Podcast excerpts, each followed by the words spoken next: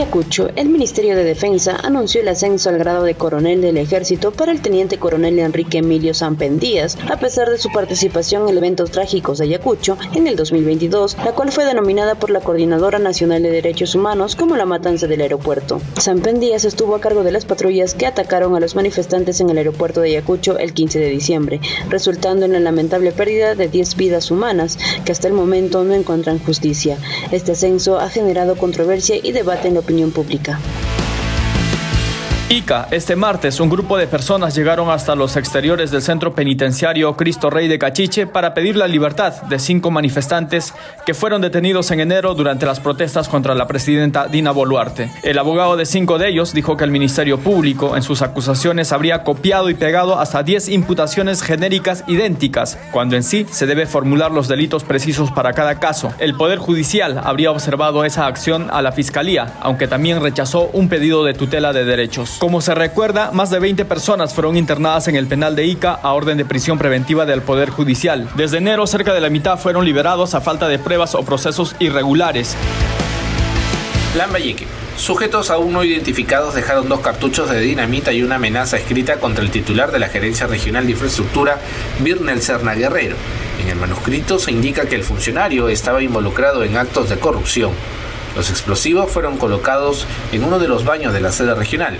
Serna Guerrero es funcionario de confianza del gobernador Jorge Pérez Flores, quien lo designó en el cargo el 2 de junio pasado. Antes trabajó en el gobierno regional del Callao y postuló en el 2018 a la alcaldía distrital de Comas, en Lima, por el partido Solidaridad Nacional. Mediante un comunicado, la Dirección Regional de Salud informó a la población la importancia de la vacuna antirrábica en las mascotas, especialmente en los perros. Por ello, exhorta a los dueños de estos animales a llevarlos a los centros de salud para que reciban la dosis de vacuna que les corresponde y con ello contribuyan a evitar la propagación de rabia humana. Esto tras la confirmación de un caso de la enfermedad en Arequipa. Las autoridades de salud enfatizaron que las campañas de vacunación antirrábica se realizan todos los años y aunque por ahora no se ha emitido una alerta epidemiológica, se está haciendo énfasis en la prevención de este mal que puede ser mortal. Junín. La Corte Penal que tiene a su cargo el juicio por el caso de las desapariciones de la Universidad Nacional del Centro en la época de la violencia convocó a 52 familiares de las víctimas para que presten su testimonio en la semana del 23 al 27 de octubre. El juicio por este caso, ocurrido entre 1989 y 1993, comenzó en el 2020 y ahora se encuentra en la etapa del interrogatorio a los familiares de las víctimas, pues los acusados, ocho oficiales del ejército, ya prestaron su testimonio, explicó el abogado Carlos Rivera, representante de la parte civil. 1. La acumulación de residuos sólidos, así como la disminución del caudal, están poniendo en peligro el río Coata, que actualmente es consumida por la población de los distritos de Juliaca y San Miguel. Al respecto, el gerente de Desarrollo Ambiental y Servicios Públicos de la Municipalidad Distrital de San Miguel, Isaac Angles Chipana, mostró su preocupación señalando que las aguas del río ya no serían aptas para el consumo humano si se continúan contaminando y secando. Vemos que lamentablemente lo que está en riesgo es el agua ya para consumo humano de toda la población de, como les decía, la ciudad Juliaca y San Miguel, ¿no? Eh, teniendo agua en menor cantidad, con índices de contaminación, de mayor presencia de residuos sólidos, hacen que sea más difícil el tratamiento. Loreto buscan fortalecer la lucha contra la minería ilegal. El biólogo Herman Ruiz Abecasis señaló que la minería ilegal no solo afecta al medio ambiente, sino que a la larga afectará también en la salud, el sistema nervioso, y esto se verá reflejado en los más pequeños que viven en los alrededores de los ríos.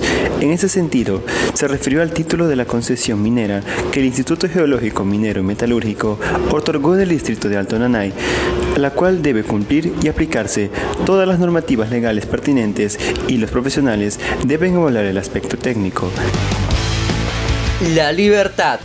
El consejero regional, Robert de la Cruz, denuncia que el gobierno regional no proporciona presupuesto a alrededor de 8 a 12 municipalidades, distritales y provinciales, a pesar del anuncio realizado por el gobernador César Acuña Peralta hace unos días. El consejero también criticó la gestión del gerente general Martín Namay. Hasta ahora no van a recibir una sola transferencia porque, insisto, los aviones de funcionarios que tenemos, funcionarios incapaces, el señor gerente general, no están dando la talla.